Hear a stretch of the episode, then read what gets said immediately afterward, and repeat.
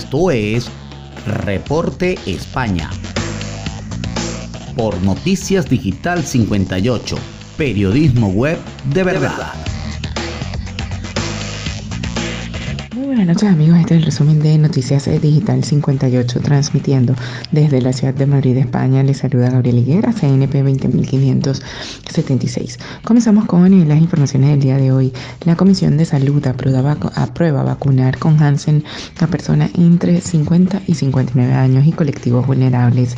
Los menores de 60 y los grupos de colectivos vulnerables recibirán la vacuna monodosis de Hansen, según fuentes de la Comisión de Salud Pública en la que participan las comunidades autónomas y el Ministerio de Sanidad empezaría con las personas de entre 50 y 59 años y colectivos vulnerables como personas sin hogar, temporeros, migrantes en situación administrativa irregular o personas con discapacidad.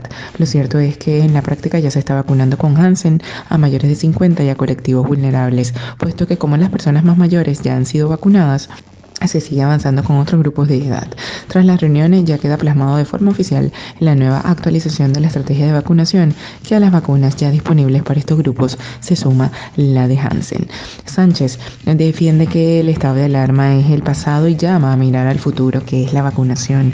Pedro Sánchez insiste en defender que el estado de alarma a nivel nacional ya no es necesario y que no llevará a cabo cambios legales al respecto. Lo ha hecho ante las críticas de diversos líderes autonómicos por la falta de un paraguas que han ampare las limitaciones de movilidad.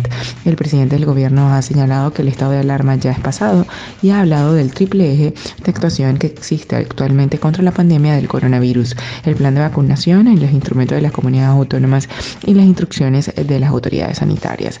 En este sentido, el líder del Ejecutivo ha recordado que en 99 días se alcanzará el 70% de la inmunidad de grupo frente al COVID-19.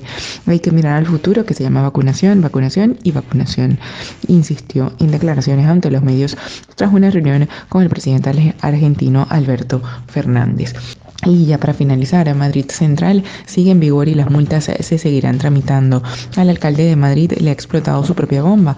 Cuando José Luis eh, Martínez Almeida estaba en la oposición, a Manuela Carmena convirtió el asunto de Madrid Central en vital en su campaña electoral y el PP lo llevó a los tribunales. Ahora en el otro lado del tablero de juego se enfrenta a una situación paradójica, hacer frente a la multa que la Comisión Europea puede poner a Madrid a largo plazo por no atajar la contaminación y al aluvión de reclamaciones que puede recibir a corto plazo, es decir, a partir de ahora por las sanciones impuestas hasta el momento. Por lo pronto, Martínez Almeida considera que Madrid Central sigue en vigor hasta que la sentencia sea firme. Sin embargo, ya lo es, aunque el gobierno se agarra a los dos meses de plazo que tiene para ejecutarla, ahora toca ganar tiempo para evitar que el centro de Madrid se convierta en un agujero negro donde impere el caos.